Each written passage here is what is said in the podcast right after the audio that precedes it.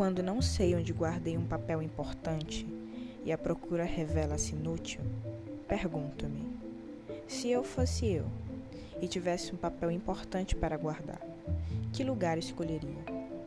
Às vezes dá certo, mas muitas vezes fico tão pressionada pela frase se eu fosse eu que a procura do papel se torna secundária e começo a pensar: diria melhor sentir. E não me sinto bem? Experimente. Se você fosse você, como seria e o que faria? Logo de início se sente um constrangimento. A mentira em que nos acomodamos acabou de ser movida do lugar onde se acomodaram. No entanto, já li biografias de pessoas que de repente passavam a ser elas mesmas e mudavam inteiramente de vida. Acho que se eu fosse realmente eu, os amigos não me cumprimentariam na rua, porque até a minha fisionomia teria mudado. Como? Não sei. Metade das coisas que eu faria se eu fosse eu, não posso contar.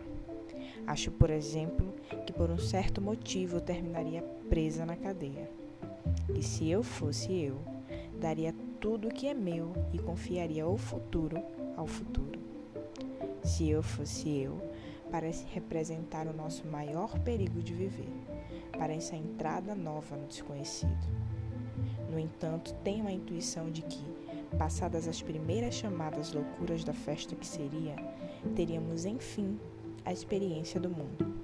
Bem sei, experimentaríamos enfim, em pleno, a dor do mundo.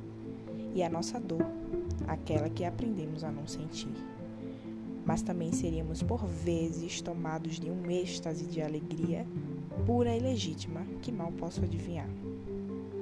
Não. Acho que de algum modo já estou adivinhando, porque me senti sorrindo e também senti uma espécie de pudor que se tem diante do que é grande demais.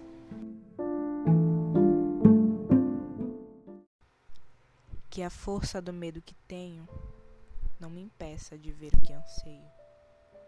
Que a morte e tudo em que acredito não me tape os ouvidos e a boca, porque metade de mim é o que eu grito, mas a outra metade é silêncio. Que a música que eu ouço ao longe seja linda, ainda que tristeza. Que a mulher que eu amo seja sempre amada, mesmo que distante, porque metade de mim é partida mas a outra metade é saudade. Que as palavras que eu falo não sejam ouvidas como prece e nem repetidas com fervor, apenas respeitadas como a única coisa que resta a um homem inundado de sentimentos, porque metade de mim é o que eu ouço, mas a outra metade é o que calo. Que essa minha vontade de ir embora se transforme na calma e na paz que eu mereço, e que essa atenção que me corrói por dentro seja um dia recompensada, porque metade de mim é o que eu penso, mas a outra metade é um vulcão. Que o medo da solidão se afaste e que o convívio comigo mesmo se torne ao menos suportável.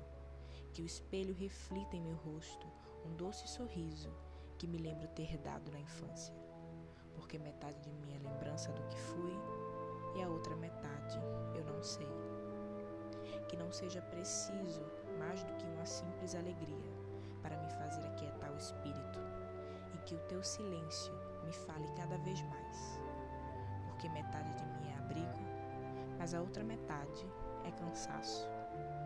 Que a arte nos aponte uma resposta, mesmo que ela não saiba, e que ninguém a tente complicar, porque é preciso simplicidade para fazê-la florescer, porque metade de mim é plateia e a outra metade é canção.